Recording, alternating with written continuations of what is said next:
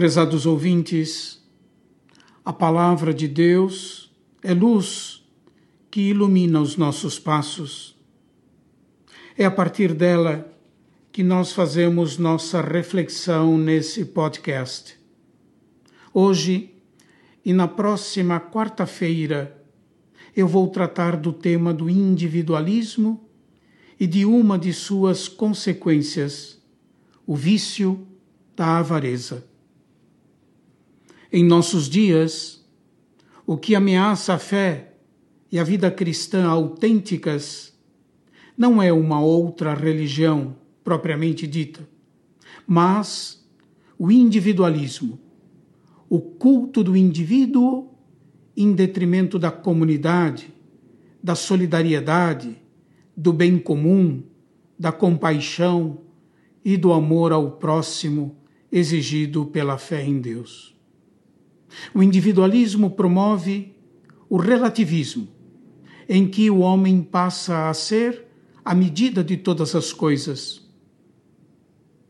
O subjetivismo, ideologia dominante da modernidade, fecha o indivíduo sobre si mesmo, fazendo com que a preocupação principal da pessoa passe a ser o seu próprio bem-estar e a aquisição compulsiva de bens, que o põe no ranking de consumidores de grifes, pratos e lazer, que devem ser mostrados e tornados públicos nas redes sociais.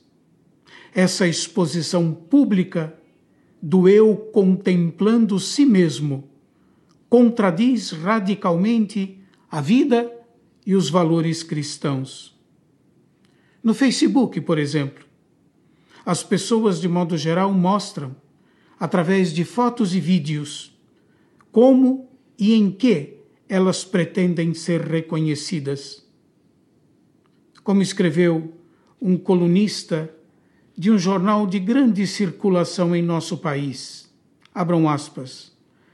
O exibicionismo é expresso em páginas que parecem relatórios clínicos de narcisistas compulsivos. Fechem aspas.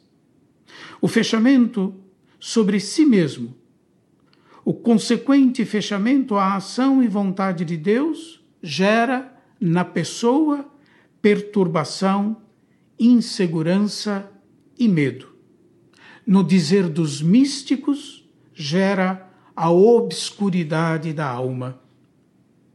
Quisera focar minha atenção na reação dos discípulos frente à iminência da paixão e morte de Jesus. E a resposta de Jesus à reação dos discípulos. Por ocasião da última ceia, que nós podemos ler no Evangelho segundo São João, no capítulo 13. Os discípulos reagem à proximidade da paixão e morte de Jesus. Aparecem aí resistência de Pedro, por exemplo, que dirá a Jesus: Meus pés tu não lavarás. Mas também de Judas, cuja decisão de trair Jesus já está tomada. Surgem também daí perturbação, tristeza e medo. Essas são as atitudes que dominam sobre os discípulos, sem falar do fato que eles, no momento em que o Senhor mais precisava, o abandonaram. Diante desse quadro, é que Jesus pronuncia essas palavras de conforto e encorajamento, apontando a fé como saída da sombra da desolação. Diz Jesus, no capítulo 14 do mesmo Evangelho de São João, versículo 1: Não se perturbe o vosso coração, não tenhais medo, não vos preocupeis Tende fé em Deus, tende fé também em mim. Essa é a resposta de Jesus à inquietação e perturbação dos discípulos. Mas não é somente resposta, é a solução. Uma vez que nossa situação, tal como frequentemente a experimentamos, é penosa, ela passa a ser um exame e uma verificação da fé.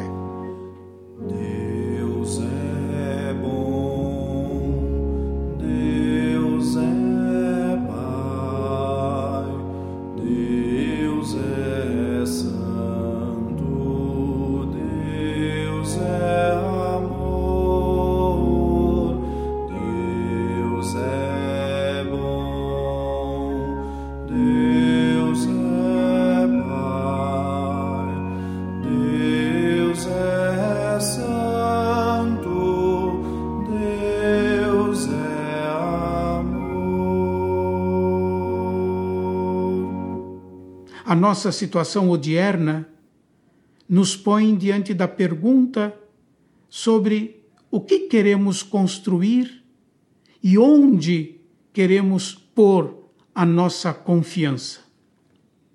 A situação atual obriga-nos a decidir sobre o que queremos e onde queremos nos apoiar. Sobre o que se pode ver e se constatar, é aí que nós queremos nos apoiar.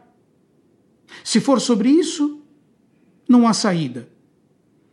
Aprofundaremos o abismo do sem-sentido. Ou então, levaremos a sério o fato de que Deus é a realidade que abraça e supera todas as coisas. A pergunta para nós é essa: nós temos a coragem de viver totalmente de Deus e no seu segmento? Crer significa exatamente isso. Como podemos fazer para viver totalmente de Deus? Que passo devemos e podemos dar? A resposta de Jesus é surpreendente. Eu sou o caminho, a verdade e a vida. Quem me viu, viu o Pai. Jesus é o reino de Deus em pessoa, a figura concreta, o arquétipo e a medida de nossa vida de fé. Ele é ao mesmo tempo a imagem de Deus e o arquétipo da humanidade nova e redimida. Nisso está a força do cristianismo. Isso não requer nenhuma doutrina ou norma, que não deixam de ser importantes, é verdade, mas nos remete a uma pessoa, a Jesus Cristo, que nos chama ao seu seguimento. Conhecer uma resposta assim concreta e pessoal é uma verdadeira graça na crise atual de orientação e confusão de ideias e de valores. Com toda simplicidade, podemos nos perguntar: onde nos é dado algo melhor?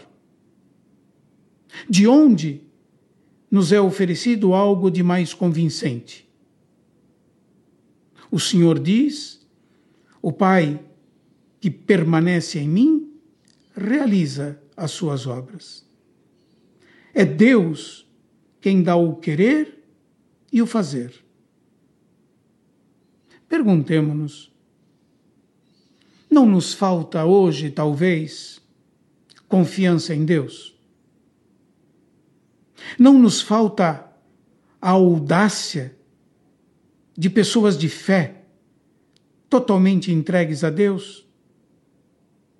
Não nos falta a disponibilidade ao risco próprio da fé? Nós não nos aburguesamos demais, a ponto de aspirar somente à segurança pessoal e à certeza? Talvez a resposta a essas perguntas à luz da fé seja a saída para a superação do individualismo e do puro subjetivismo que fecha a pessoa sobre si mesmo. Na próxima quarta-feira, nós daremos continuidade à nossa reflexão, refletindo sobre a consequência do individualismo, do subjetivismo, que é a avareza. Até lá, se Deus quiser.